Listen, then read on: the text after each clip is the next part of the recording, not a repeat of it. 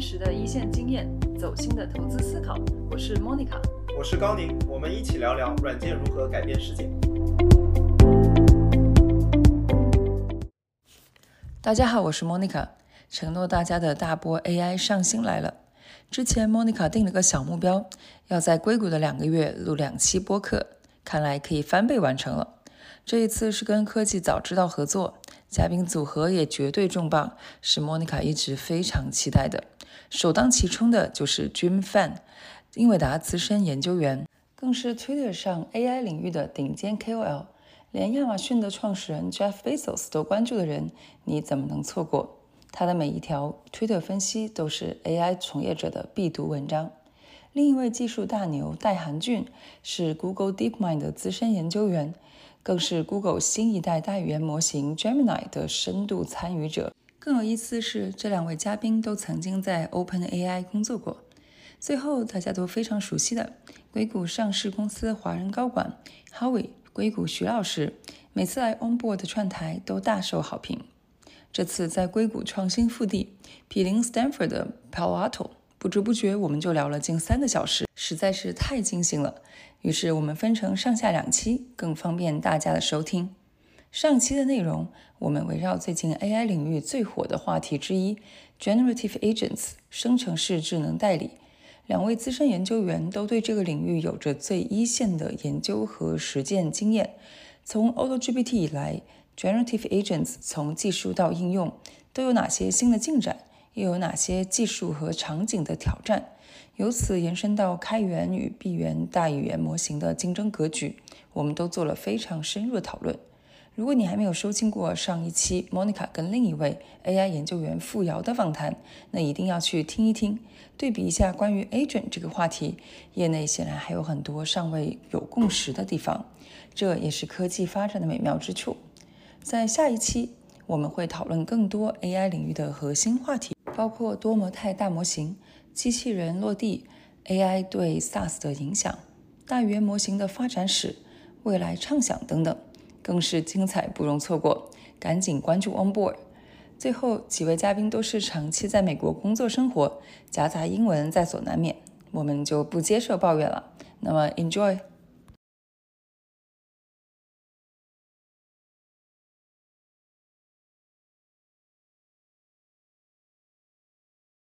那一开始还是请大家先做一个呃自我介绍，呃，你们在做事情，你们所关注的领域。当然老规矩，还有一个 fun fact，就是呃你们最近发现的一个觉得比较有意思的一个呃 AI 相关的一个项目也好，或者产品也好。那要不还是从徐老师开始？好，谢谢谢谢大家。那个今天是非常高兴跟几个我觉得在行业里面我都觉得是做 AI 大牛的呃几位同学一起聊一下。啊，包括金范，我们其实已经呃想要做一个 podcast，已经做了蛮久了。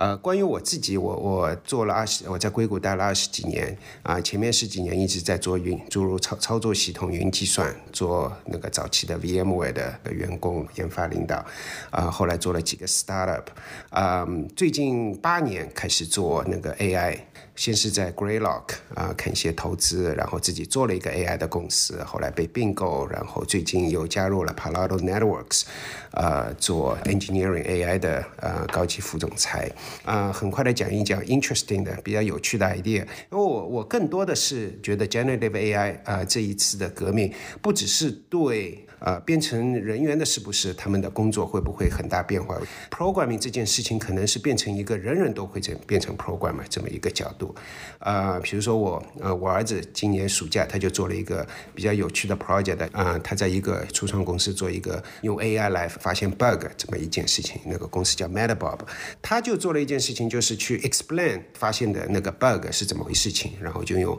用 large language model 去，然后这里面你就会发现，哎，怎么去用 prompt。啊，怎么去用好 vector database 啊，是一件啊，很多是一个 art，对吧？呃，我是觉得，我从这一个例子上面来看，就是说，我是觉得 AI 这件事情会会变成一个更更加民主化，这是我所看到的一个世界是在朝这方面走。好的，嗯，大家好，我叫戴涵俊，嗯，现在是在 Google DeepMind，之前在 Google Brain，然后嗯，博士期间是在 Georgia Tech，我的主要研究方向是在嗯生成模型本身，包括它的呃生成模型算法以及它的它对应的采样和优化的算法等等。啊，当然，这个生成模型也不仅限于啊 language model 本身，也包含比如说其他的图像生成模型，像 diffusion model 啊，或者是啊结构化数据，包括像程序语言这样一类的生成模型。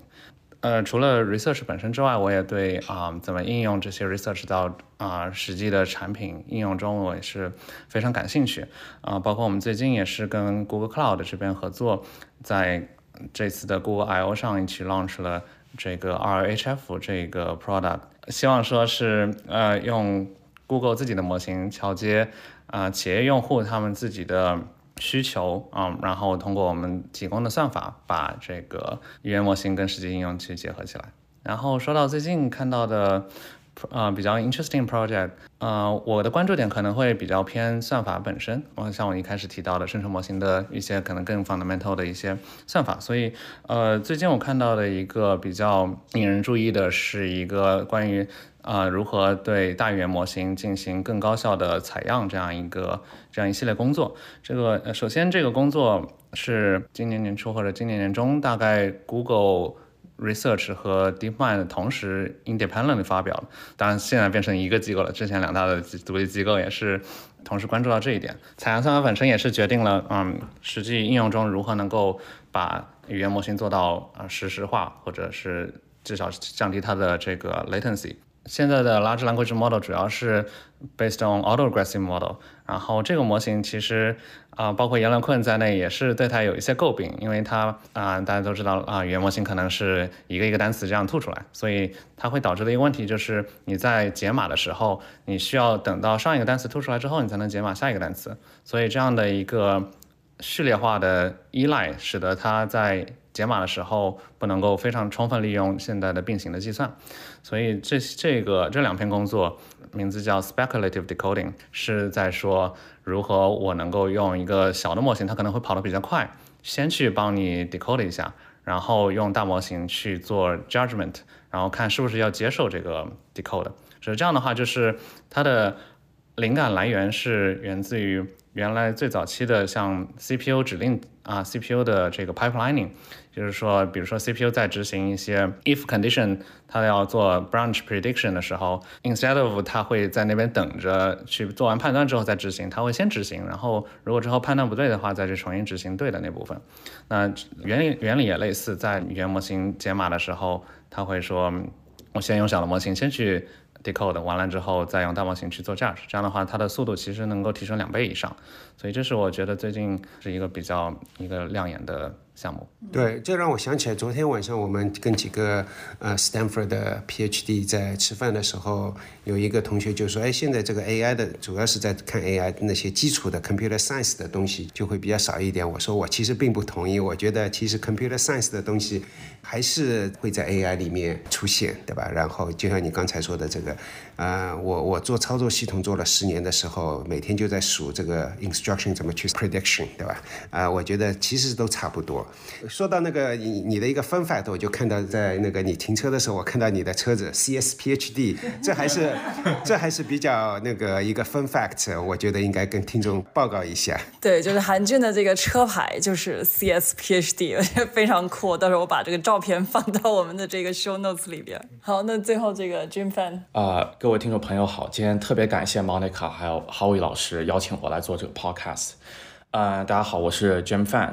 啊，我一六年的时候是在 OpenAI 实习，然后一六年到二一年在 Stanford 读 PhD，然后二一年毕业之后我就呃加入英伟达，然后现在是英伟达的高级 AI 研究科学家。基本上我整个 career 呃最感兴趣的话题是 AI agent，就是人工智能的智能体。呃，agent 的意思是它能够自主做决策，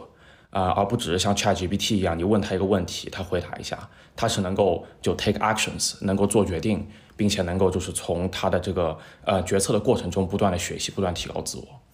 呃，然后我感兴趣的呃 AI agent 的应用有三类，呃，一个是在软件上的应用，就如何让一个 AI 它就像人一样来用软件。比如说通过鼠标和键盘，或者通过 API 等等。然后第二块我很感兴趣的是呃游戏里面的 AI。然后最近呃我带的团队做了一个项目叫 Voyager，然后这项目是让 GPT 四就设计一个算法，让 GPT 四来玩呃玩 Minecraft，就我的世界这个这个游戏。然后 Minecraft 是啊世界上最流行的游戏之一，它是一个沙盒的游戏，然后里面有很多这种三维的呃不同的 block，比如说有呃木头呀，然后有铁器啊，然后你可以在这游戏里面可以啊探索，然后可以呃 craft 各种不同的工具等等。啊，然后我们发现，就是只要设计一个足够好的算法的话，GPT 它可以自主的探索，并且在这个游戏里面不断的学习。啊，我觉得智能体在游戏这个领域里面，未来应用非常的大。比如说，如何设计啊这种开放式的，然后有无限故事线的这种游戏，就是游戏的设计师他不用提前决定是什么样的故事情节，然后每个人玩这个游戏，他可以玩出不同的玩法。啊，这是第二块。然后第三块，呃，我觉得智能体的未来是会在物理世界里面，也就是机器人 （robotics）。这个目前这种通用的机器人技术还没有达到，但是我觉得可能未来三到五年或者十年左右的这个时间线上，啊，我们会看到大量的这种啊通用的机器人进入不仅是工厂里面，还有这个家用的一个呃一个环境。对，所以大致是这三这个三块。呃，然后刚才提到就是一个最近比较有意思的项目。嗯，我刚才讲的这些应用基本都是单个智能体，但是我最近对就是多智能体的交互非常的感兴趣。啊，我有一个好朋友是我斯坦福学弟，他叫 June Park，然后他最近做了一个工作叫 Generative Agent，啊，然后在这篇文章里面他提出了一个 Stanford Smallville，啊，就是一个小的一个虚拟的城镇，然后在这个小城里面有二十五个 AI 智能体，他们其实每一个就是一个 GPT，但是呢，他们有不同的人格。然后有不不同的自己的背景的故事，然后他们每天早上起床，呃，去上班或者去学校，啊，或者去医院等等，然后他们互相会讨论，啊，会会有各种集会，然后会一起吃饭等等，所以这样一个虚拟的小镇，我们就看到它就是，啊，这二十五个智能体能够不断演化，并且他们能够。呃，有自己的就是不同的这种就是 social gathering，就不同的活动啊等等，然后就非常有意思的一个模拟啊，所以我觉得多智能体的话，未来就是它的这个可能性非常的大。比如说像科幻片《西部世界》里面描述的那样，就是每一个 AI 它有自己的一个性格，自己不同的故事，然后最后能够演绎出啊非常复杂的一个就是在 social interaction 上面的这种无限的变化。对，所以这是我关关注的一个项目。嗯，感谢。其实我觉得正好聊到这个 agent，因为 agent 本身就是一个大家很关注的话题，不如我们就顺着刚才刚才 Jim 提到这个 agent 就就聊下去就好了。其实也就是几个月前，agent 这个定义啊被被提出来，也我们也看到了，包括 adapt 对吧？然后包括最近也有很多什么 auto GPT 啊，这个 A GPT 呃 agent GPT 等等的这些呃应用，但是大家其实也对它有很多的这个争议吧，对吧？我就想让 Jim 来聊一聊，就是你刚才提到了几种的 agent 的。这个应用就是你觉得 agent 它应该具备哪几个核心的这个构成？从技术和产品的角度来说，呃，我觉得现在 AI 智能体的话，就分刚才讲到的三种，但其实就一个是在虚拟世界里面，然后还有一个是在物理世界里面。然后我觉得这两类的这个做法，它们有相通的地方，但是还是有很多地方是不一样的。呃，比如说举个例子，就是刚提到的第一个应用，就是 AI 它控制软件，然后帮人来做一些呃生活中需要需要做的一些，比如说查。查邮件呀，呃，我觉得这一类嗯智能体的话，可能，呃，最好的方式是通过写代码，因为其实现在很多的这个软件它都是有 API 的，包括我们看到的 ChatGPT 的它这个 App Store，然后这个 Plugin 这个系统，其实也是一种就是呃写代码的这样一个语言模型，然后用用到这些软件的工具，然后通过 API 用到工具，然后把这些工具串联在一起，就可以实现很多的任务啊，这个我觉得是一种方式。然后另外的话，在游戏或者在机器人上面的话，那多模态的这个大模型是非常的重要，因为他们不仅是看到文本或者写代码，他们还需要能够啊，就是有计算机视觉，然后他们能看到虚拟的呃一个三维的世界或者现实的一个三维世界。但这这边我觉得多模态是在未来会起到一个决定性的作用。所以要实现这些智能体，除了这个。L M 之外，还需要哪几些部分呢？还是说它核心的能力应该怎么理解？它核心能力就是由这个 L M 来决定的吗？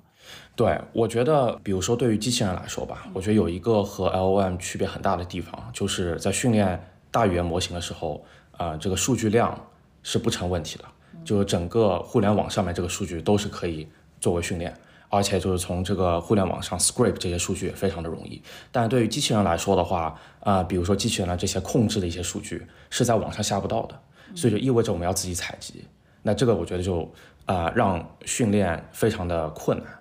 所以采集的话，现在主流有两种方式，一个是通过模拟器，比如说物理里面的物理模拟器或者游戏的模拟器，然后另外一个就是呃买一大堆机器人，比如说几百个，然后就是让。呃，人来控制他们，或者让他们就自主的探索，但是在物理世界里面就直接采集数据。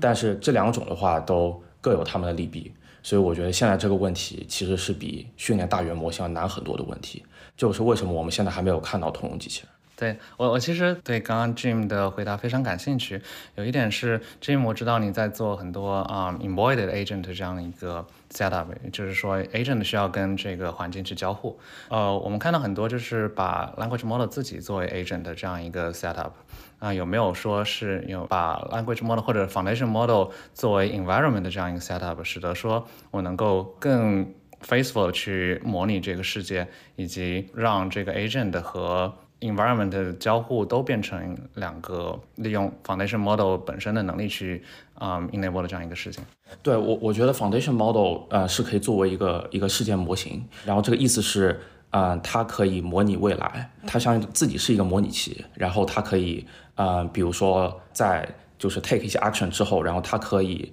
呃预测这些 action 可能会造成的未来的一些后果，然后通过这样一个方式的话是可以生成一些就是这种。呃，人工的一些数据，然后通过这个也可以训练一些更好的智能体，所以我觉得这个也是一条思路。但是现在这个大语言模型它有 hallucination 嘛，会产生一些幻觉，所以它这个世界模型不一定非常的准。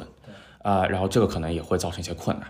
对，所以我觉得这一块也是一个双刃剑。哎，那我好奇一下，这个想问一下这个徐老师，就您在这个企业这个场景里边有没有看到一些？跟 agent 相关的一些尝试，目前离这个落地相比，存在一些主要的挑战在哪？从一个落地的角度来讲，嗯，我觉得差距还是蛮远的。就好像，呃，Auto GPT 大约今年大概三月份、四月份突然很红火，对吧？大家几乎每个 tweet 好像都在讲 Auto GPT，对吧？感觉好像这是人人都应该用。但你真的去用，你真的去呃做一些 serious 的东西，其实我觉得可能。可能没有一个人能做出来，但但不代表这个 direction 是错的。我觉得就就像任何一件事情，我觉得都需要一些时间去 mature。所以说从这个角度上来讲，我也是觉得我是非常相信。这个 agent 的这个 direction，对吧？以后啊要做一件事情，我们那个用 large language model potentially 去把一些事情给分解成为小的步骤，然后直接去调一些 API，然后直接去把一件事情做成。这我觉得是能做的，而且应该做的。但今天还做不到。今天比如说呃，如果说我要落地去做一个一个客服，你你你去看客服的东西，很多时候他的问题不只是说是哎回答一个问题，很多时候是需要去改变，比如说。去 update 一些 record，我觉得今天要用 agent 去去去做一些 change record 的这些东西，我觉得肯定是不成熟，能够回答问题。但我觉得两年、三年、四年以后的那个客服，我觉得就完全是会去用 agent 去做啊。今天还很远，但是这个很远不代表时间很远，而是说这个啊落地还有很多的呃落差。韩俊也可以聊聊从你的角度看他的 challenge。对，呃，首先我非常 echo Howard 说的这个 Auto GPT 这件事情，因为因为 Auto GPT 它能够让自己模型自己去调用自己，就是说它一手多少个 language model call 这件事情，它自己可以控制，所以带来一个问题就是，可能你完成一件事情会本身需要非常多的这个呃迭代，啊，但这件事情在比如说像客服啊或者这些应用场景中，这个 latency 是一个非常大的问题，对，然后第二个是 about 这个 evaluation，就是。其实说到 agent，可能也绕不开 tool use。那比如说我让这个 agent 去帮我去订个机票，那最后有没有订到，或者订的是不是我要的机票，这件事情可能比较容易 verify。但是你中间订机票这件事情，你也可能分解成好几个步骤。第一步，比如说你要去一个正确的网站，然后你要把相应的这个时间地点都要输对，就是每一个 step 你都需要最好是有这样一个中间的反馈。啊、这这个其实也跟呃传统的 reinforcement learning 也非常相关，就是说啊、作为强化学习，只让他做一系列呃 action 之后，让他最后得到一个反馈，那他中间其实做的好和坏，他要花很长时间去 figure out 中间的这个到底好还是坏，所以怎么去做 evaluation，特别是在没有完成 target task 的时候，中间的那些步骤怎么做去做 evaluation，我觉得是一个非常急需的一个能力吧。对，然后包括这个具体你要调用那些 tool 的时候，有些 tool 可能它你用它可能会有一些 consequence，不是啊、reversible 的一些 consequence。当然也有一些 workaround 的，比如说像像我之前可能有幸做过一次那 Cruise 的它的嗯 autonomous driving，它现在已经 L4 了，在旧金山城里面。对，但它的它也会碰到很多 edge case。就比如说前面车突然停下来了，前面车到底是因为啊、比如说他在卸货，所以你可以其实可以从对面借道过去呢，还是说你就应该等着他？这件事情，Cruise 他的车他自己判断不了，他会发给后端，然后后端可能会有 remote 这样人为干预，对，可能这是一个 maybe 一个 workaround，但是在 language model 或者在 agent to use 里面有太多的这样的 edge case，或者说 language model 自己可能也不知道这是个 edge case，所以怎么去更 safely 的去做这个 tool use 或者是哎啊、regulated agent behavior，也是我觉得也是比较挑战性的事情。对，我觉得 evaluation 的确是大家最常提到的一个一个话题。对，对，我觉得刚才呃浩宇老师还有韩俊说的这几个点都很有道理，因为现在就是在一个企业啊，或者是机器人或者无人驾驶这些应用下面，就它的这个安全性非常的重要，啊、就可靠性、安全性都非常的重要。但这一块我觉得现在的 AI 可能是只有百分之八十到位。但是如果不是比如百分之九十五甚至百分之九十九到位的话，这些东西很难落地。所以我觉得其实现在最容易落地的一个智能体应用就是在游戏里面，因为游戏里面哪怕说错点话，甚至就是讲一些有些时候可能呃有些那个过分的话，大家都会觉得这个非常的呃娱乐性，就非常 cute，对，非常的 entertaining，对对，所以就是非常在这个游戏这样一个环境下，倒反而这些不一定是 bug，反而是 feature，就有这个感觉。所以说，生成式的 AI 最近几年或者最近一两年做做的最好的，还是像 Jasper 啊、那个 Mid Journey 啊这样的，就是说做出来东西 creativity 更重要。至于说是差一点或者差百百分之十，这不是很重要。对，一直像 character 他们这种，比如说他作为情感陪伴，或者是作为嗯模拟一个一个动画人物，或者是模拟一个 celebrity 跟你对话，其实中间说错话或者是乱说什么，其实你也不会太 care。对，没有一个正确答案。不过我觉得 character 和 mid journey 就是他们是 creative，但他们并不是 agent，因为他们没有在做这个决策，啊、没有就是我们说的 behavior，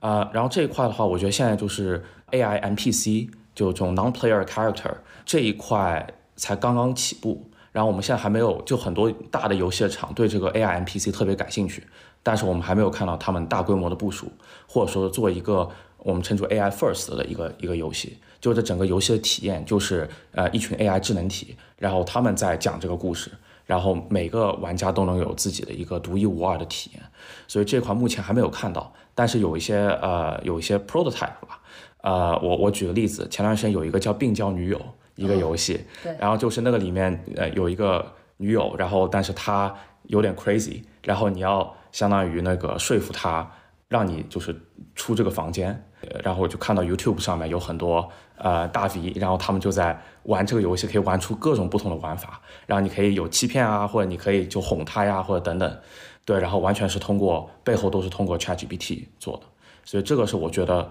一个 AI first 的一个游戏，但现在大的一些就是呃三 A 级的这些游戏公司目前还没有看到一些大的动作。对，其实我们也挺关注，就是 AI 对于游戏这一块的一些这个创新。我们是比较喜欢，就刚你说这个病娇女友，目前还很简单的一个形态，但是这个是所谓真正的是这个 AI 这个 native 的这个能力，你没有这个 LM，你就是做不了。但有时候我会看到大家把这个只是把一个更聪明的 NPC 放在游戏里面，放到一个现有的，比方现有的 RPG 啊什么这游戏里面，其实你们发现它对于这个游戏体验的改善其实没有那么的对没有那么的大，所以就变得有点有点鸡肋。但是我们其实还是很期待有更多就是这种全新的这种游戏模式被创造出来。其实最近也看到有不少跟这个 Stanford 小镇呃类似的一些这种游戏的这个 idea，但是就像刚刚刚才大家说的这个，我觉得实际落地中，包括这个呃 memory length 啊等等的，还是有一些这个挑战。但，我觉得一个新技术出来挑战大总很容易说，但是毕竟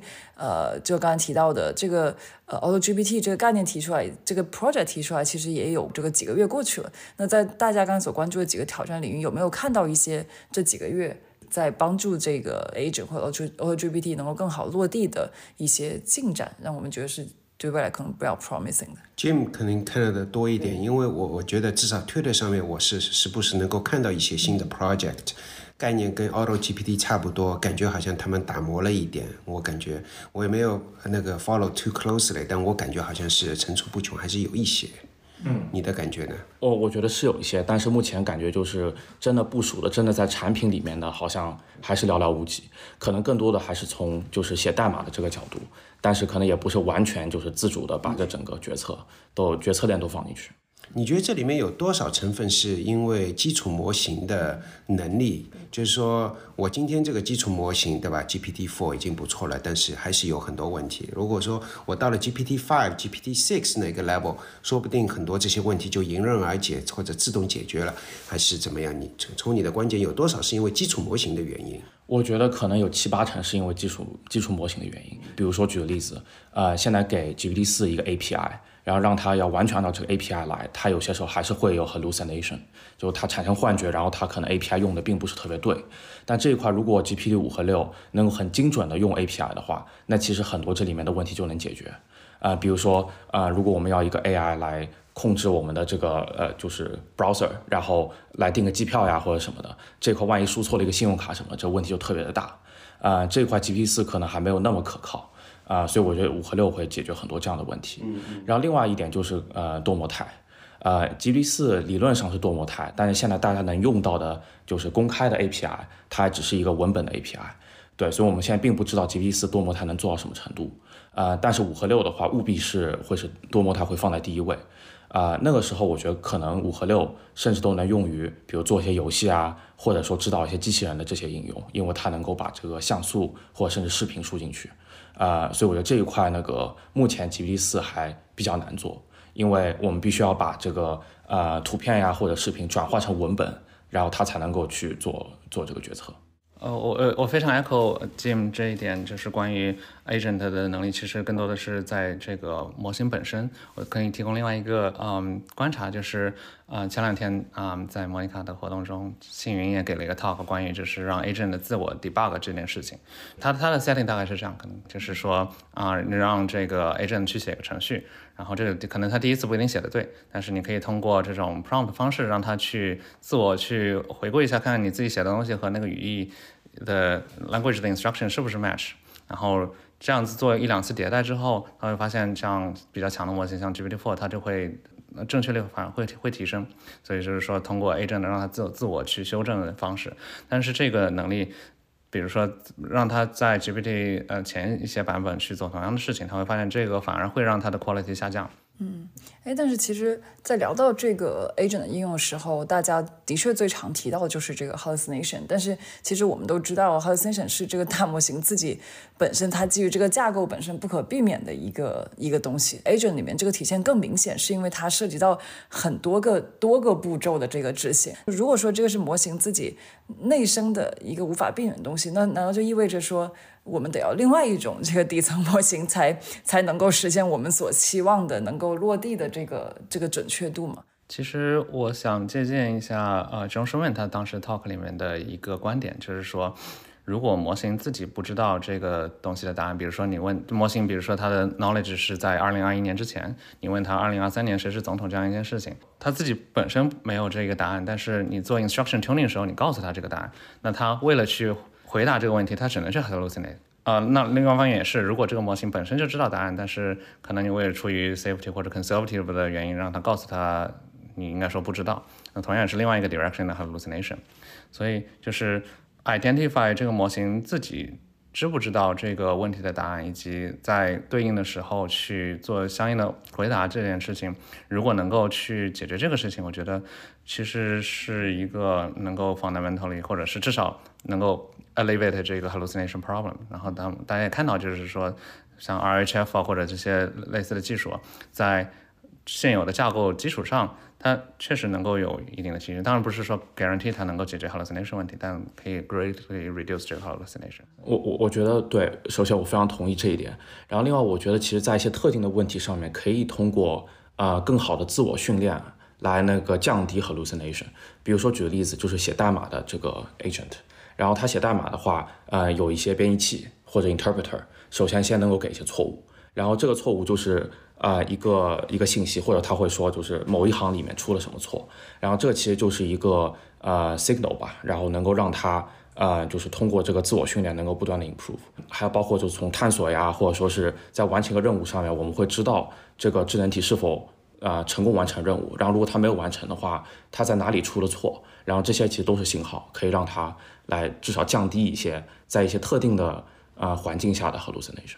所以说，那个 hallucination 这个幻觉这个问题，你们两个人的观点是，最终还是有有两个，一个是用强化学习去去解决，另外一个还是一个知识或者说是学习啊，如果足够多的话，还是可以的。呃，那你觉得像这个精准度，因为这样 coding 对吧？就它的对精准度的要求很高，你不能说就像那个驾驶车一样，你不能说百分之一的时候，虽然说今天 hallucination 是超过百分之一，但你即使降低到百分之一还是很高，对吧？你你觉得就像 coding 这样的，嗯，能不能做到 accuracy 跟几乎跟不是语言模型产生出来的 coding，就像我们那个 Google、Facebook engineer 写出来的 code，大家都会有 bug，但是说降低到那一个呃程度，你觉得是有信心吗？或者说短期内会有信心吗？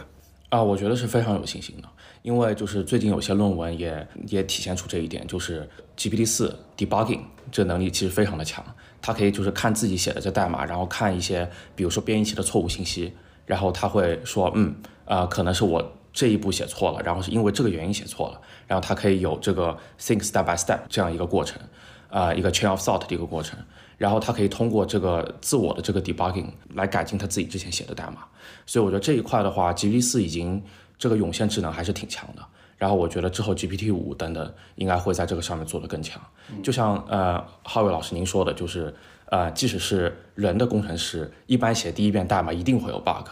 写完以后然后执行，然后看了这个 bug report，然后能够。啊，精准的去修改这个代码，并且再就是重复刚才这个过程。如果我们能够完全模仿就是人的这样一个过程的话，我觉得之后这写代码能力应该会越来越强。前一段时间，嗯，我跟一个朋友，那个 Sarah 郭，嗯，他提了一个观点，他说那个今天呃写代码的能力，也就是写那个一个 paragraph，呃，写写一个 function，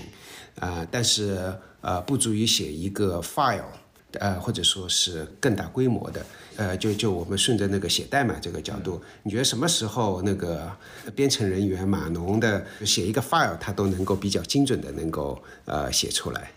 对，我觉得这个可能需要 long context，因为现在毕竟就是 GPT 四什么的，这个 context 的长度还不够，呃，不足以就是写一整个文件一个很长很长的一段代码，就是它这个 memory 啊什么的都不太够。但是我觉得这一块的话，呃，在未来几年应该是慢慢会得到得到改善。韩军怎么看？因为韩军是在前线来训练这些最强的模型。这方面我我也持乐观态度。然后主要是因为两个点，一个是其实主要核心部分还是在数据啊。其实我个人在 pre-language model era 也劝过这种 debugging 的事情，就是比如说让这个 neural network 去做 debug correct code。但是我们当时缺的是什么？缺的是我怎么知道给你一个代码应该改哪里？应该怎么把它改成一个对的？或者我哪里我我怎么知道这个代码会出错？当时我们非常 struggle 这件事情，但是后来 reduce 到去 GitHub 上去爬一些他们的 commit，我们觉得可能有些 commit 如果他改的数量比较少，他可能是在修一个 bug，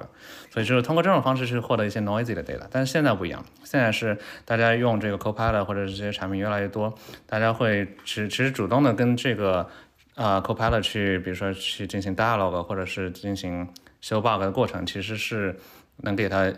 嗯，more data，然后让他去再去 improve，然后这种 data 是其实是更专注、更高质量的 data。从这点上来说，我非常 optimistic，就是说它的 debug 或者是写代码能力会更进一步的提升。是一个几年的一个范畴啊，就是有大规模的突破。今天我们大家都对 GPT-4 的能力非常的惊叹，对吧？包括我个人几个月前，我是一直是觉得，但我我最近几个月看了看，就包括我们刚才讨论的，对吧？其实基础模型的能力，呃，还是呃不够，或者说怎么样？嗯，我现在想过了若干年，我觉得我们会忘记 GPT-4 这个 milestone。我觉得真正的 milestone 还是在后面的一两个。呃，一两个就有点像 Apple 那个，我们都说这是一个 iPhone moment，对吧？但是 iPhone moment 说老实话，即使在硅谷没几个人记得那个一二三，对吧？多数人还是从 iPhone Four 开始用起来的。所以说，我觉得 GPT Four 会会会最终会成为一个一个 very early version that no one even talked about it。对，另外一半是也非常 echo Jim 说的，嗯，关于 context lens 这件事情。大家可以看到，就是呃 to make 这个 tool copilot，嗯，或者或者是这种 code copilot useful，你得去理解我自己的 code base。然后自己 code base 可能已经写了很多东西，然后不大可能全塞在 context 里面。就 increase context length 我觉得是一个，可能是一个比较简单的，就是 hopefully 无脑的方式，因为你其实也不知道什么应该放到 context 里面，那你就全放进去。但是也会带来问题，就是一个是 architecture wise 它能不能接受，第二是即使最近可能看大家也可以看到很多能够说把 context length 塞到一百 K 或者一 million 这样一些 language model，那它的问题就是它能不能去理解这个 context。嗯，所以是两方面都都可能会有一些。Lost in the middle。对，但是现在我们看到就是像一些 retrieval based 的一些方法，我觉得是包括 Copilot 自己，呃，比如说他们做的那个在 VS Code 里面的 plugin，那其实也是有一一定的 retrieval 能力，能够帮助你去 alleviate 这个 problem。我觉得，对，最最初的问题是在能不能写长代码。我觉得这个能力上，我觉得现在已经可以看到一些 workaround 了。哎，我问一个具体的问题，因为其实刚刚几位谈到这个。呃，agent 的时候都在讲，比如说他用这个可能类似于 GPT plugin 的这个形态，你要写代码，然后去 call API。但其实我们现在看到，包括 Adapt 在内，它的用的方法可能更直观，它其实就是控制你的这个屏幕，屏幕上你原本人应该怎么点的，然后它去操控那个屏幕来点。你们怎么看待这个 agent 的最后的这个实现方式呢？对，讲到这个问题的话，呃，一六年的时候我在 OpenAI 做了，当时参与了一个项目叫 OpenAI Universe。啊，然后当时那个项目其实就是啊，Monica 你刚刚说的 Adapt，他们现在想做的类似的一个一个形式，就说是看这个 screen，然后看这个屏幕上的这些像素，然后直接输出的是鼠标和键盘的控制。但嗯，当时那个时候还没有一六年的时候没有没有大语言模型，所以那个时候我们都是用强化学习的方式，然后这泛化能力就非常的差。啊，基本上你训练一个任务，它就能做一个任务，但除了这以外，它就什么别的都做不了。然后另外我们也发现，就是其实鼠标和键盘并不是一个很好的、很好的这个输出的一个方式，啊，因为就它其实啊，从这个 robust 和这个呃可靠性的角度来说，你比如说这个鼠标稍微差了一点点，其实它问题非常大，而且它可能输入的话，它要求这个屏幕的这个呃像素非常的高，否则话里面如果有个很小的一个按钮的话，你就摁不到。对，所以就其实我觉得这个方方法是有它的问题的，所以我现在更看好是从语言模型曲线救国的一个方法，就是通过写代码，然后这个代码其实也是可以控制我们的浏览器，比如说像 Selenium 这样的这些工具啊，是可以通过写一些代码，然后能够模拟鼠标和键盘，而不是真的就是控制，就说这个鼠标一定要在第三百零二个像素这边做一个点击。啊，所以这个是我现在的看法。当然，那个 Adapt 啊，这个公司之后他们产品会怎么样，目前还不知道。啊，但是我是觉得，就是从这个大模型还有多模态啊这些角度来解这个问题会更好。说穿了就是还是用那个 Next Token Prediction、Next Word Prediction 作为一个目标函数来实现这么那个一件事情，要比去控制鼠标啊作为目标函数更加好。对，通过写代码，通过生成文本的这个方式。当然，这个训练的话可以有强化学习等等，就这些方法也是可以的。对，我觉得刚刚 Jim 提到一个很好的点，就是关于多模态这方面。我觉得，包括刚刚点网页的这个例子，就是如果。啊，作为 language model，如果只是把这个啊网页的 DOM tree 啊什么 HTML 全塞进去，你会发现它非常乱，然后它就是而且 context 非常长。但是如果把它渲染成一个 web page 的话，其实相对来说是，或者至少对于人来说，你是更容易知道哪哪里应该点哪里。比如说它 render 出来那些它高亮的或者加下划线的，就 highly likely 它是一个 hyperlink，你可以点。然后点完之后，可能你会 trigger 你到下一个。一一方面，我非常 echo 这个，就是嗯 Jim 说的 multimodality 这方面。然后另外一方面，确实就是我觉得可能就鼠标点不一定是个坏事，然后可能是它能够说，至少它是 visually 和它的 semantically 都是有着互相帮助的一个成分。我我记得当时 GPT 四一出来的时候，有一个非常呃炫酷的一个 demo，就是当时 Greg Brockman 然后在纸巾上面画了一个网站的一个草图，然后拍了张照。然后就说，请生成一个 HTML，然后跟我这个草图差不多。然后 GPT 四能够理解那个像素里面内容，并且能够生成这个。对，当然现在大家都还用不了。正好聊到这个呃 agent 最后实现形态的时候，呃，包括最近呃像 Adapt 这种形态的时候，会想 OK，那其实这个并没有跟我原来完成事情的方式其实还是一样的，只是它现在是另外一个完成。但是如果我们讲到像包括像 Auto GPT 那种，我就会想，如果那个是我们所期待的 agent 的这个未来，其实我根本就不用再看那个 screen，我也不需要知道它它到底是操作了哪一个 app，它是在它到底是在 Wikipedia 上面去订票，还是在 Booking.com 去订票。那我觉得这个对于所有这些 tools，就是这个 tool using 的这个 tools 意味着什么呢？我看前段时间大家不是有这个 rumor 说这个。Apple 也在做他们的 LM 啊，我想他们当年这个 Siri 的这个理想如果实现，那我们在每个人手机上现几十个、上百个这个 App，如果真的都是由这个 Siri 来去调动的话，其实我们根本都不需要知道，可能都不需要下载这些 App。那这个对于以后这个 App 的这个生态又又意味着什么？这个到企业里边就是呢对企业里边这些 SaaS 又意味着什么？就开开脑洞啊，问大家这个想法。我觉得这不需要开脑洞，我觉得这是铁板钉钉，几年以后就会发生的事情。就是那个 bots，不管是 software bots 还是 hardware bots，hardware bots 可能需要就是硬件的那个机器人，可能时间要长一点。就像 Jim 刚才说的，有一些那个挑战，对吧？技术上的挑战。但是我觉得 software 的 bots，所谓的 software bots 就是大语言模型基础上的那些呃那些，不管是 agent 也好，或者说是软件也好，我觉得是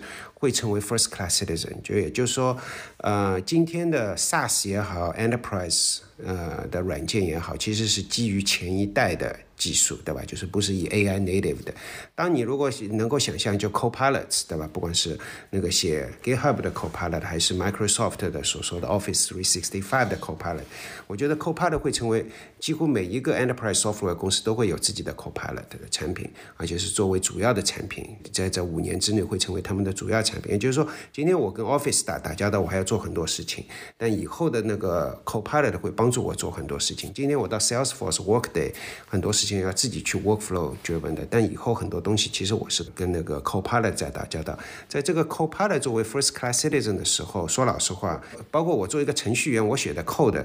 这个 code 最终是为是为了跟机器打交道，跟跟 bots 打交道，跟 large language model 打交道，这个是还是很不一样的。举一个很简单的例子，我写 document，就是我作为一个程序员，我会写 document，how to 对吧？怎么去用我的？以后不需要人不需要看这些东西，那个用这个软件的都是机器去去学习。所以说更重要的是你要把这个机器人 friendly 的 那个 document 给产生出来。我们应该假设这个世界就是今今后的五年会发展到呃语言模型那个 bots 是一个。First class citizen，然后我们的产出，我们所做的东西要为他们服务啊。最终其实是我们自己的生产力提高，因为我我做任何事情，我只要跟我的 assistant 说一声，我是说的，我说的 assistant 是 large language model based assistant，large language model 的 copilot。我觉得这是一个必然会发生的一件事情。对我我非常呃同意呃浩威的 vision，以及我觉得这是。呃，一个解放生产力的一个新的机会。但是如果我作为软件开发商，呃，之前我能够直接面对客呃用户，但是现在我面对是中间一个中一个中间商，那会不会比如说打击我作为软件开发商的一个积极性？或者说我 in the in the future，如果是有一个这样一个 language model agent 来 orchestrate 这些软件的话，那作为软件商怎么获利？嗯，我觉得我们人打交道就是一个 co，其实这可能是增加了一个 one layer of abstraction，right？我我是跟一个 copilot 打交道，我的助手打交道，但不代表这个我的助手 in this case 是是软件嘛，对吧？这个软件还是需要不同的其他的 agent 跟他合作，把很多事情完成。所以我觉得软件还是需要的，只是人直接打交道的会会很不一样一点。对，然后我我觉得就是很同意浩宇老师刚才提到的，我觉得现在可能几家大的公司有一个很强的优势，因为他们控制他们整个生态系统以及所有的 API。比如说我们看到就是 Windows Copilot，像这个事情就很难，比如说 Adapt 这种公司就很难做，因为呃，对吧？微软控制所有的 Windows 背后的源代码，他们想做什么样的，就是浩宇老师刚提到的 Bot Friendly 的 API，他们就能做，但是要 Adapt 这样子一个第三方的公司，可能只能通过鼠标和键盘。他他不是不愿意通过代码，他是没有办法通过代码。还有像 Adobe 这种什么 Photoshop 啊等等这些工具，只有 Adobe 有所有的这些就是 native 的一些代码的 API 等等。然后这块我觉得大公司是有一个很强的优势的，并且他们甚至是可以就是把他们把比如说外面一些开源的模型，可能等会儿会提到 Llama 2这样的模型，然后能够微调在他们的这个产品的 API 上面。那这样一个模型可能。就说它的这个通用的写代码能力是不如 GPT 四，但它就是在这个专业软件的这一组 API 上面写代码能力可能强于 GPT 四。然后这样一个模型只能够有拥有这些软件的公司自己去做，而且我觉得会是成为一个 mode。对，其实我对关于呃，如果 agent 它只能接触到这些 API 层面的这种调用的话，其实也会带来另外一方面的问题。比如说，呃，像 OpenAI 它自己有那个 plugin 的那个 store 嘛，然后你可以 enable 几个 plugin。比如说，当时问了一个非常简单问题，谁是那个 Twitter CEO？然后当时 Elon Musk 已经 step down，当时有两个 plugin 都可以回答这个问题。一个他吹吹嘘自己是一个 knowledge graph 的 plugin，所以 ChatGPT 会直接去调用那个 plugin，然后他回答的是一个比较老旧的回答，说还还是 Elon Musk 还是 Twitter CEO。但是另外一个 plugin 是 Wolfram Alpha，它其实是一个能够呃获取网网站的和和 connect internet 上它的信息更新。但是 Wolfram Alpha 你其实也不会想到它是一个能回答 Elon Musk Twitter 谁是 CEO 这样一个问题，所以。就是关于，如果你确实像 Jim 说，如果你只能调用这个 API，我觉得很难去 fundamentally 去真的把这个东西做到 useful。对，而且你刚才那个例子也也让我想到，就是说，那他还得要知道到底哪一个 tool 就是应该去调用。对，所以就 feedback loop 特别重要，以及回到一开始说的 evaluation，你你可能一开始 maybe 你吃了一次亏，把这个 tool 的 API 描述的很好，我吃了一次亏，那我之后我知道你这个 tool 可能只是虚有，呃，这个 API 只是虚有其表，那我。下次我可能就别不掉你了，有点像这种 maybe banded setting 啊这种，我至少我我愿意 try 一次，但是我需要有反馈告诉我这个到底行不行。然后使得我最后 agent 的知道知道 in the future 我怎么去调用这些 API。真的就提到为什么聊 agent 就聊那么久，我就发现 agent 的话特别有意思，就是我们一跟投资人啊或者说 researcher 去聊的时候，大家都会 envision 一个非常 rosy、非常非常就让人期待的这个未来，每个人以后都有一个自己的 agent。但是你我我那天办那个活动的时候，我不是收集大家的 questionnaire，你会发现大部分的人都在问，到底什么是 agent 的 real use case。因为大家现在看到的，坦率来说，很多所谓的，尤其是比方说企业场景的 agent，大家觉得好像就是一个就是更聪明的 RPA。我觉得是不是可能跟浩伟刚才说，就是所有现在的 agent 的设计，可能都还是基于现有的这个工具，现有的本来是为人设计的这个流程，所以我们看到马上能够实现这个 agent 的，我感觉落地都还是。可能未来我们回看都是一个很中间态或者很早期的一个。我觉得这件事情是有两方面，一方面就像你说的，就是今天的 agent 可能它基于的模型是不是够啊，或者说是怎么样。但另外一方面，其实更重要的是，很多人在说，哎呀，这个没有什么太多的 industry 的 breakthrough，对吧？就是说已经落地的 agent 啊，或者。即使 Copilot 今天也不是一个 production，就是说人人都能用的。就我说的 Copilot 是那个微软的 Windows 的 Copilot，其实也是在在试。还有前前两天有人在传，哎呀，这个东西不怎么 work 啊，或者怎么样。我觉得这件事情，我觉得大家看的方向是错了。为什么呢？因为你就想任何一个。大的大型的软件，不说 AI 不 AI，就是我要大规模的去更新一下，怎么都是要十二个月、十八个月的事情。有有什么软件什么过了两个月就完全换了一个呃面目的没有？所以说没有成熟的那个 deployment production，我一点都不意外。我觉得可能明年我们可以开始看到一点，但是这东西一旦起来了以后，我觉得还是很快的。所以说我是刚才就说五年之内，我觉得那个 agent 呃 bots 啊。Being first class citizen，我觉得是一个铁板钉钉看得到的。而 Jim 刚刚也提到了这个拉玛，前两周吧，对吧？这个拉玛这个开源，我想这个对于整个业界来说，这个呃影响也是非常的大。其实我延续刚才我们 agent 那个话题，就是说，那假设 agent 是可能它是对这个呃底层语言模型要求相当高的一个场景，那会不会那以后？绝大多数软件都是基于 agent 的 run，那是不是说谁是那个最强大的那个 agent 的这个基座的模型？那是不是就有一种赢家通吃的这个感觉？那这个对于这个开源的这个模型的生态又又意味着什么？对我，我觉得 l a m a 二这次出来肯定是一个很大的一个一个 milestone 吧。嗯，因为 Llama 二就是它就是在各方面 benchmark 上面，比如说比外面的 Vicuna 呀、Falcon 呀等等，就这些基座模型都要更好，确实应该是现在开源的基座模型里面最好的。对，但是有一点我觉得稍微稍微有点。呃，失望的吧，就是 Llama 二的这个 coding 能力不是特别强，而且他们呃当时训练的时候，就 coding 这一块就是也没有就没有加足够多的训练数据。当然，我觉得这之后 Llama 可能二点一、二点二，他们肯定会把这个补上。对，但是我觉得 Agent 的话，可能这个 coding 能力特别强，就特别重要，因为 coding 其实也是一种推理的能力，然后也是一种决策能力。所以这块我觉得 Llama 二作为一个呃聊天机器人这一块，我觉得已经是。基本上可能到 GPT 三点五的水平，但是在就是推理啊或者 coding 这一块可能还是弱一些。但我觉得这一个呃，就说现在这个开源的这个社区和呃，比如说三点五，我觉得在这个差距在啊慢慢的减少，这是一个。然后第二个，我觉得这次怎么说比较惊讶吧，就是如果我们看 llama 二这个论文，然后它里面超过一半篇幅在讲 safety，在讲他们是怎么做 alignment，啊，其实我觉得这个对于企业可能特别的重要。因为企业可能就是宁可他拒绝回答一个问题，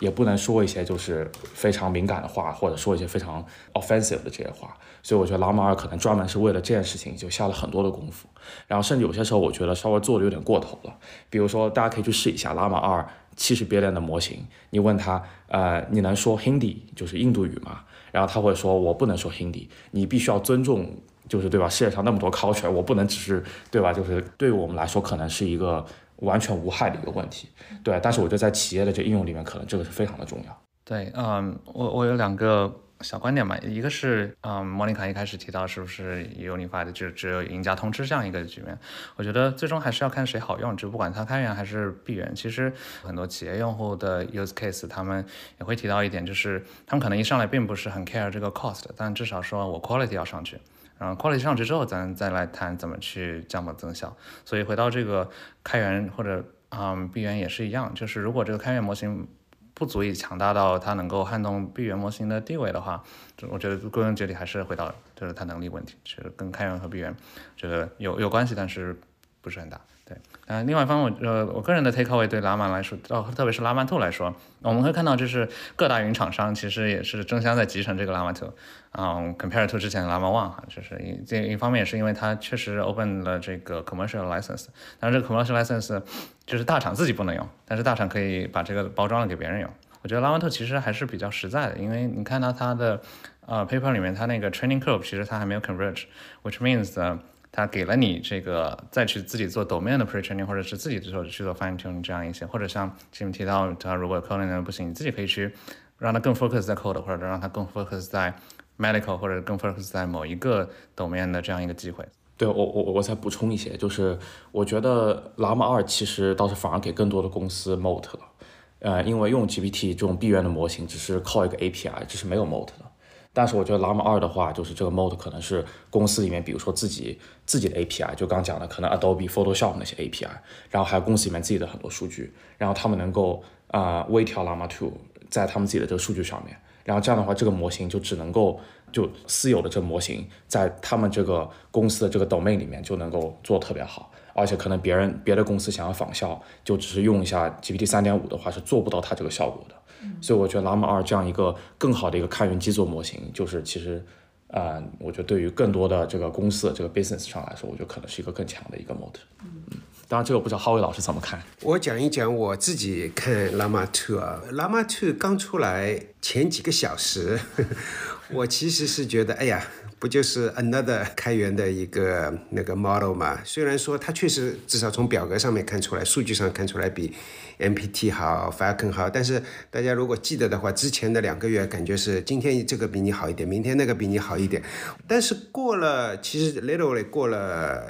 几个小时，甚至一两天，或者说一两天，我我我就我就改变我的想法了。我为什么改变我的想法？因为我觉得，就以前大家非常分散，对吧？我今天用 MPT，我用 Falcon，没有什么人 gravitate towards，就是都都朝一个一个系统去。但是但是 Llama 2，我觉得整个工业界。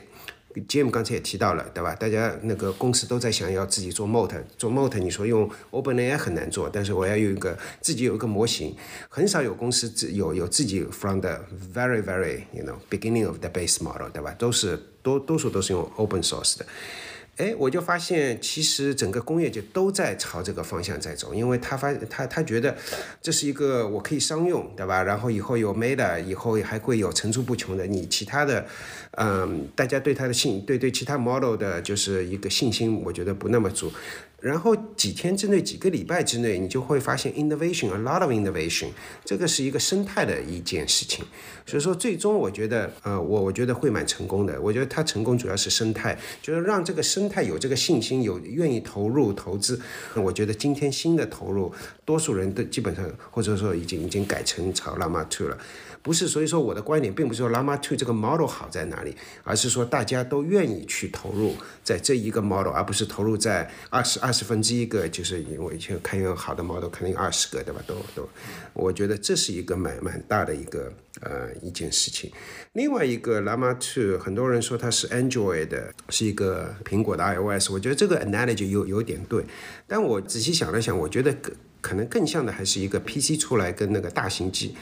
我觉得大型机的它能力可能很强，但是最终 PC 机出来以后就鼓励了很多 innovation。我们就去想一件很简单的事情，呃，Linux 对吧？这个操作系统今天是啊风靡全球的，基本上主要的服务器都是在用 Linux。Linux 就当年 Linus Torvalds 他就在家里用一个 PC，就是有了这么一个 PC，这个 PC 肯定是不能跟当时候最好的机器去比，但是他就给了他一个 opportunity，去去去写自己的 innovation，写自己的代码，然后逐渐的发展。所以说，我觉得 OpenAI 或者说这一批的大模型、基础模型，或者我们叫 frontier model，它肯定有自己的市场，有有自己的 business。但是 Llama 2就给了大家一个一个一个一个新的一个 ecosystem。这个 ecosystem 我觉得是是完全不能低估的，不是说从技术上来讲那个比人家好个百分之十二十，我觉得这这基本上是微不足道的，而是说这个生态，我觉得是基本上是可能是正式成立了。啊，我觉得浩浩老师说的太好了，因为确实是 Llama 2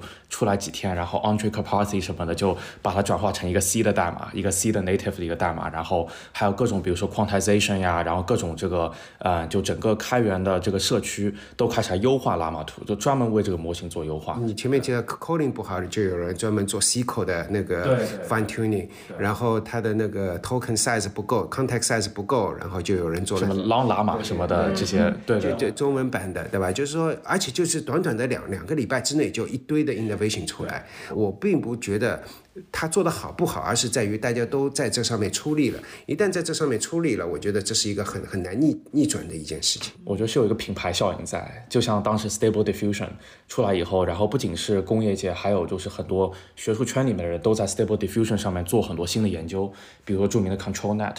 啊，没有 Stable Diffusion 就没有 ControlNet，就没有后面很多的这一套的这个研究的领域。这个这么想，前段时间不是有一篇文章还挺火，也挺有争议的，就是 Google OpenAI 是否真的有 Moat，对吧？我们刚才讲了 Moat 这个事情，因为以前大家看到可能以前所谓的小模型的时代，大家会觉得啊，这个技术好像很快，大家都追平，都差不多就变成打榜游戏了。如果再看的话，那大模型因为这个 Pre-train Model 需要的这个，有些人就会说，哎，我们不应该用以前 Open Source 的这个来去比，我们应该用芯片 来去比，因为它前期的这个投入足够大了。对，我觉得你 pick up 挺好的，我我。更觉得模型是芯片的 analogy，而不是说是后面的。我觉得芯片，你想。芯片不是说人人的，我我今天想做芯片，我怎么去做，对吧？这是，呃，但是但是，Intel 做出来一个让 PC 能够用的这个芯片，然后我我就能在上面做很多事情了。所以说，它基本上 Llama 做的事情，或者说是开源做的事情，是一般的个人不太可能有这个财力能力去做的。它把你做到一定程度，一旦做到那个程度就可以了。然后你刚才提到的呃闭源模型，或者说几个 frontier model 跟开源模型，我觉得这个差距还是在那边，而且这个差距不会是。在短期内缩小，因为，呃，刚才 Jimmy 也提到了，可能 Llama 2可能是三点五，这当然也可能有点争议。但即使是三点五，那跟四还是 GPT-4 还是有蛮大差距。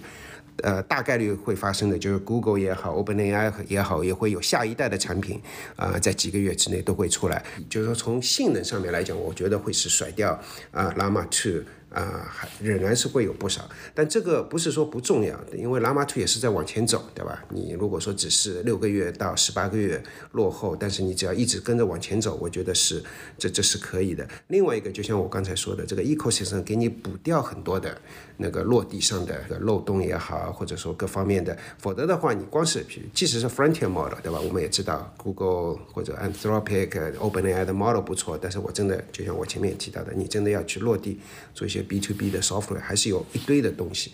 啊，你如果我们。呃，那个用 OpenAI 来看，OpenAI 没有去补这些漏洞，它它的它的 engineer 就是只是在搞 AGI，对吧？他没有再去想，哎呀，我怎么去做一个 platform，让那个做 B to B software 的人舒舒服服，这不是他的那个工作重点。但是你在一个 Llama 2这个 ecosystem 里面，人人家就会发现，哦，这个 SQL 不行的，我来给你补 SQL，对吧？这个语言不行，我来给你补这个语言。所以说，我觉得即使是 reasoning capability。那个差个好几个月，对吧？六个月、九个月、十二个月以上，那个生态给方方面面其他的补足，我觉得啊还是呃非常非常显著的。我同意这个 mode 可能确实不在这个生态方面，包括比如说呃像 Llama 2 model release 之后，大家会各种会给它加 quantization，给它加 LoRa adaptation，各种各种插件就会有了。那如果 Google 自己的新或者是 OpenAI 自己新的模型的话，这些 quantization 啊这些插件都是只能自己做。但是在 base model 方面，我觉得可能这个 mode 还是有一些，因为这个和之前像呃 operating system 这样，比如说 Linux 这个东西作为 Linux kernel 自己，它如果它 open source 了，大家比如说这些 developer 可以去修改这个 kernel，然后使得它有一些 bug，比如说它就直接修改完了之后，所有人都可以 propagate 到。那如果这样做类比的话，可能没有这样一个说提升 Llama 2模型本身的这样一个比较 share 的一个。啊，这样一个 community，或者说的类比，就是说，啊，如果你去在上面做 fine tuning，但是你的 fine tuning 可能是 for 某一个 specific purpose，但很难说大家群策群力把这个 base model 的能力去提升上去。这个可能需要一方面 consolidate 的一些 compute，然后另外一方面这个 base model 的提升可能更多的是 about 这个 pre-training stage，然后不太像是 open source 的 community 现在能够去 help with 的一个事情。所以可能在 base model 方面，确实会有一些 mode。对，呃，首先非常非常同意哈维老师，还有还有还有韩俊刚才提到这几个点，我就补充一下，我是觉得，呃，最强的闭源模型和最强的开源模型，它们的差距只会越来越大，不会越来越小。对，理由非常简单，算力。就是开源模型，我觉得现在大部分人做的其实是叫 scale down，而不是 scale up。因为这个开源社区里面，大家这个 GPU 什么都很有限嘛，所以大家更愿意的是做，比如说 quantization 啊这些优化，然后让它跑得更快。甚至我还看大家是想把 Llama 跑在 iPhone 上面，对吧？像这些事情，我觉得是开源的社区最喜欢做的，也是可能是唯一能够做的几个事情，或者说是微调。微调在一个，就刚才浩伟老师提到，可能 SQL 不够好，就微调在 SQL 上面可以做一些事儿。但是从纯的这个叫 raw IQ，就是这个最强的这智商上面，我觉得就是要靠算力堆出来，没有别没有别的办法。对，然后这一块的话，像 Anthropic 呀，还有 OpenAI，他们肯定就是在算力的这个集中这个程度上面，是开源什么等等都是肯定达不到的。啊，并且就是他们就是研究员的这个能力，然后包括他们最新很多算法，就是开源的社区不断在 publish，在公开他们的秘密，OpenAI 不公开他们的秘密，所以这就是一个很。呃，很大的一个信息的不对称，而且就是 OpenAI，就是上次 Andre，呃，有一次他就提到，就说如果市面上有一篇关于 Transformer 的论文的话，OpenAI 可能一般情况下都是五个月前就试过了，或者半年前、一年前都试过这些了，然后他们只是不 publish 而已。所以我觉得这一块的话，就从这个算法，还包括从这整个数据的 pipeline 和从算力上来说，这个闭源模型只会走得越来越快。对最强的开源模型和最强的闭源模型之间的鸿沟会越来越大。然后 Anthropic 我觉得也是属于就是闭源的 frontier 模型。然后我觉得 Anthropic 目前就是呃在 OpenAI 就基本上 OpenAI 第一，Anthropic 第二。但我觉得他们俩就是就是跑的速度，我是觉得会超过最强的开源模型跑的速度。而且我觉得现在这个就这个市场的这个饼足够大。然后我觉得 OpenAI 现在也没有办法 serve 所有的人，所以 Anthropic 这一块我觉得它肯定是还是有很多 business 可以做的。对，并且 OpenAI 也 GPU 那么有限，就是 inference 也需要 GPU，serving 也需要 GPU。然后这块我觉得最后可能就是一个在呃芯片上的一个，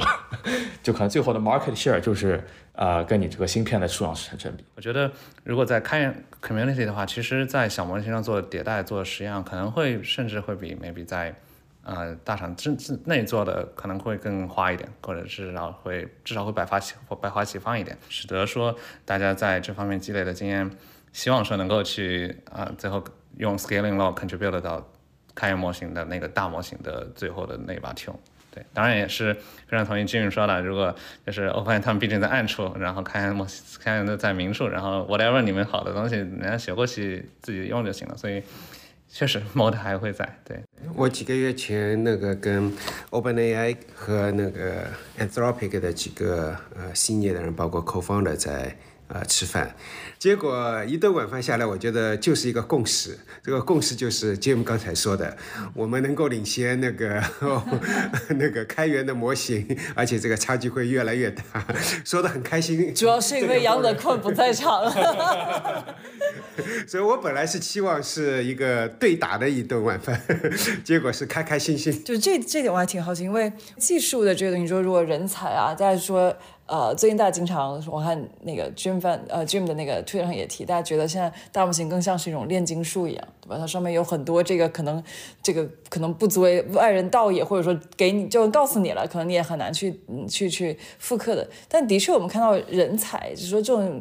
啊，所谓的商业或者技术秘密的这个事情，就到底能维持多久？因为他再想去在暗处，人才也是流动的嘛。那到底在这个里边，你们觉得有哪一些是真正的那个无法去，我也许知道也无法去复制的这个核心？比如说之前 GPT-4 的这些 leak，大家都可能都知道它一些模型的 detail，可能百分之九十都是真的，啊、比如说什么 MOE 架构啊什么，但这些知道了又能怎样？确实知道了不怎么样，因为大家也都可能不 leak，你也知道它大概怎么做了，以及你也知道它用 transformer 可能就稍微魔改一下，或者是 MOE 架构，然后呃这些可能大家都知道，确实这方面可能不不太能够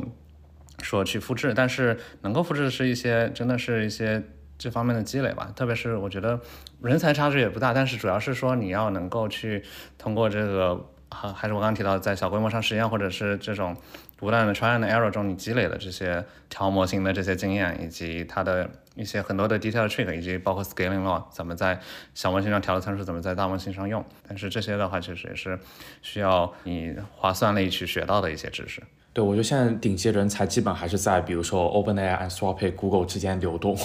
互相流动。对，所以我觉得其实最后这些 trade secret 其实也是在这些闭源的 frontier 模型的这些组里面互相流动。对，所以我觉得就闭源模型和开源模型这个鸿沟还是很难 很难 bridge。对，这这我稍微不一样一点看法，我觉得，我觉得今天或者过去两年你看到的，我觉得是事实，但我觉得从一个长远的看法。硅谷的历史上从来没有，就是说人才就就就就固定在这几个公司里面流动。我不觉得，我觉得人员流出来，自己就包括 OpenAI 或者怎么样，自己出来做各种各样的公司，然后还是会。我觉得真正能够去一个一个 moat。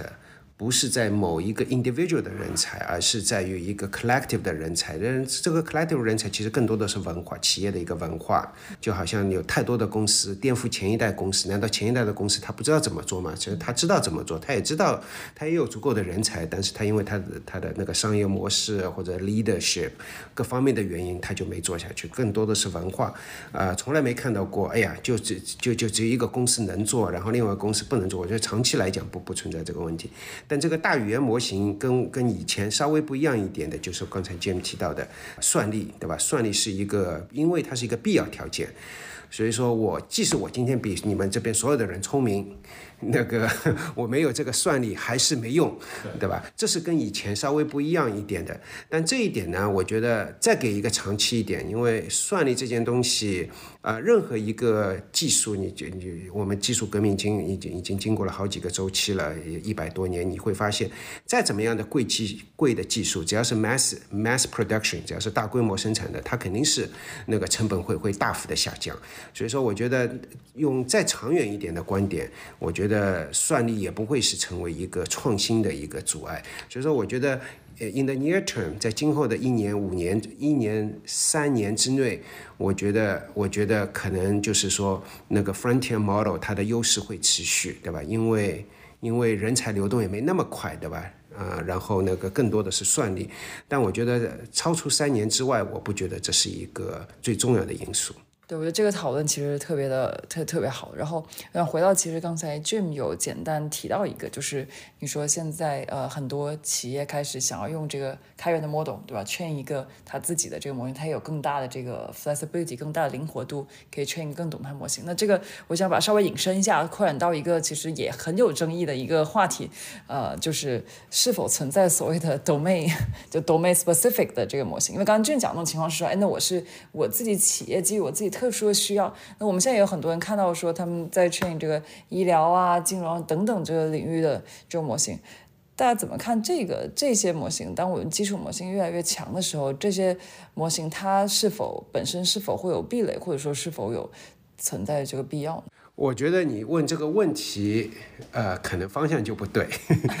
因为为什么呢？你是觉得，哎呀，好像闭源的跟那个 domain，you know specific 的 model 好像是对立的。我不觉得是对的，我觉得两个都需要的。呃，作为一个企业来讲，其实很多很多的 task 不需要很强的 model。不需要很强的 frontier 的 model 去做这些事情，比如说做一些那个呃我们那个 name 呃 entity 呃 recognition 对吧？这种呃这种 task 其实已经呃至少从我们内部来看，那个今天的开源模型要做我们内部的这个 NER 这些事情是绰绰有余，不需要那个好的模型，就是说基本上都是能够做的。正确率是很高，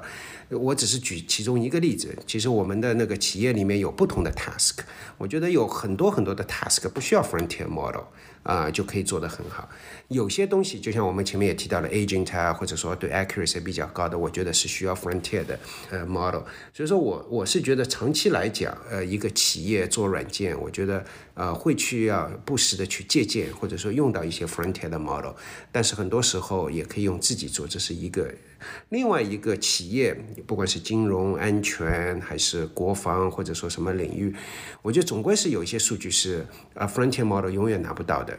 啊，所以说这个时候啊，你必须得有一部分的事情是要自己做的事，比如说用一个开源的模型，然后的，所以说我觉得，我觉得是属于这我的一个理念是一个，it's a portfolio。就说未来的世界不是说是 frontier model or 一个一个 domain specific model，而是而是我是觉得都需要的。你就看一个 PC 上面它有一个 x86 的 CPU，对吧？Intel 或者 AMD 的，但还有一堆的 chips，从来没有说一个 PC 上面只需要一个一个 chip 就够了。所以说，我觉得 potentially，呃，那个 frontier 的 model 是那个 CPU 是有可能的，但是还是有大量的那个 I/O 也好，或者说做做很多事情也好，还是需要还有 domain specific 的 model。我是我觉得这是必须的。对我我很同意浩伟老师说的，我就补充一点，就哪怕现在闭源这些模型的公司，其实呃，他们也会提供这样子一个 fine tuning，就对于某些 enterprise 的一些合作伙伴的一个服务。比如说，我觉得 Anthropic 可能更多的是 to B 而不是 to C。然后 OpenAI 也是，还有包括 OpenAI 其实有一个叫 OpenAI Startup Fund，他们自己在投一些那个呃他们感兴趣的创业公司。其实每个公司就是一个 vertical。然后比如说举个例子，有家公司叫 Harvey，然后 Harvey 就是 OpenAI 自己投的啊。然后我我相信他们就是有一个可能内部的一个最好的 frontier model，然后专门为法律。去做的一个 fine tuning。Harvey 是一家 AI 就是 for law 的一个公司，对。然后这个的话，我觉得呃，可能像这种 frontier 模型的这些公司，他们就会比较 selective，因为他们自己的这个 serving 的这个能力，呃，可能就是也也是局限于现在有多少芯片，所以他们就会挑一些这种大的这些 partner，啊，就当然就是需要这个服务的公司肯定有很多很多，所以他们服务不过来，对。但是我觉得就是他们其实也是能提供这样的一个 domain 的一个能力。对我稍微 summarize 一下，其实刚刚主要提到非常重要的两点，一个是 cost，然后这 cost quality trade off，特别是在这这个特别是在 enterprise 的 use case 里面特别重要的一点，然后 it's all about money，然后第二个就是嗯。大家都提到的这个 privacy 的 issue，其实这个也不仅仅是在企业中啊，比如说，呃，甚至是可能会 maybe envision 在 to C 的这个场景，maybe 如果你算力或者模型或者以后允许的情况下，你可能也会把自己的过往的经验或者什么作为你的你自己 own 的这个 language model 的一个一个 corpus，然后它直接只会 turn 在你自己的私有的这个模型上。但是确实 privacy 和 cost 这两个可能是觉得是至少让这个。Fine tuning 或者是自由或者 customized model 有存在的必要性。上半部分的内容就是这些，你是不是很意犹未尽？下一期我们会讨论更多 AI 领域的核心话题，包括多模态模型、机器人的具身智能、